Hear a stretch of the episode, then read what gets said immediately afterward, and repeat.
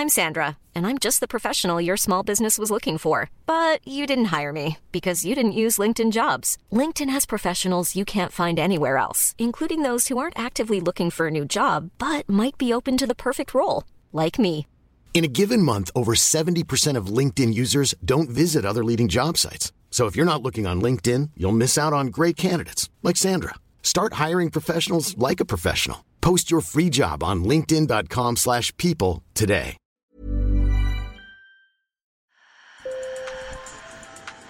Bonjour. Hello. Hola. Marhaba bikoum. Sur le fil, Le podcast d'actu de l'AFP. des nouvelles choisies pour vous sur notre fil info. Vous avez beaucoup entendu parler de la centrale nucléaire de Zaporizhia en Ukraine. C'est la plus grande d'Europe, elle est occupée par des troupes russes et régulièrement les Ukrainiens, mais aussi les Russes, dénoncent des bombardements à proximité. L'Agence internationale de l'énergie atomique craint un incident nucléaire et réclame l'instauration d'une zone démilitarisée autour du site. Beaucoup d'Ukrainiens ont quitté la région, mais des milliers de personnes vivent encore près de la centrale et les enfants continuent à naître aussi. Une de nos équipes s'est rendue début septembre dans une maternité située dans le périmètre de danger immédiat en cas de radiation. Nous partons donc à Zaporizhia avec nos reporters Stanislav Dochitsin, Sergei Volsky et Genia Savilov. Sur le fil. Dans cette maternité qui accueille des habitants du coin, mais aussi des femmes déplacées par le conflit, notre équipe a rencontré Marina, 30 ans, dont la grossesse a commencé avant la guerre. J'ai su que j'étais enceinte trois jours après le début de la guerre. On voulait un bébé, mais lorsque la guerre a commencé, on était partagés. On ne savait pas si on devait se réjouir. La maternité se trouve dans la ville de Zaporizhia, qui est sous contrôle ukrainien. Elle est située à une cinquantaine de kilomètres à vol d'oiseau de la centrale, dans le rayon qui serait le plus vite contaminé en cas d'incident. Marina a pu se procurer des pastilles d'iode qui protègent la thyroïde si elles sont ingérées rapidement en cas de radiation, mais elle n'est pas rassurée pour autant. Les sirènes sont angoissantes, surtout quand on est une future maman. On ne peut pas ne pas s'inquiéter pour le bébé et pour soi.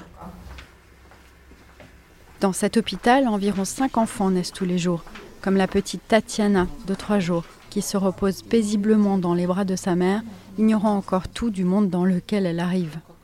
Valentina, sa mère, une institutrice de 25 ans, a aussi développé une phobie des sirènes. C'est une des choses les plus terribles.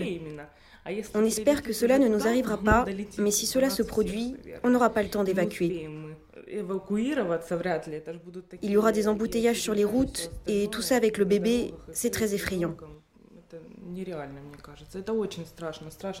La direction a aménagé un abri au sous-sol et stocké des vivres pour 7 jours. Des sacs de sable s'empilent devant les vitres exposées.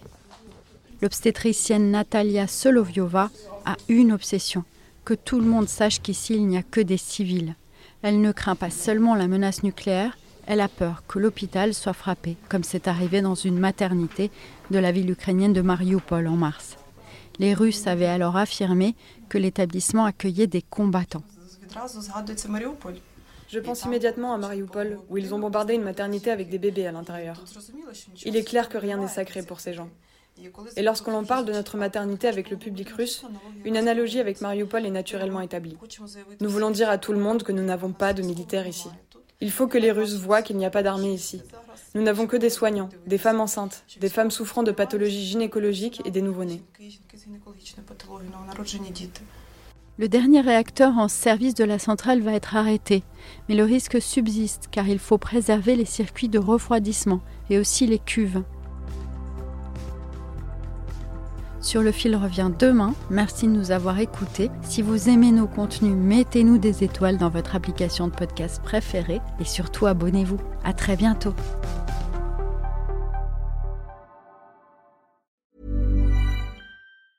Even when we're on a budget, we still deserve nice things. Quince is a place to scoop up stunning high-end goods for 50 to 80% less than similar brands. They have buttery soft cashmere sweaters starting at $50, luxurious Italian leather bags, and so much more. Plus, Quince only works with factories that use safe, ethical, and responsible manufacturing. Get the high-end goods you'll love without the high price tag with Quince.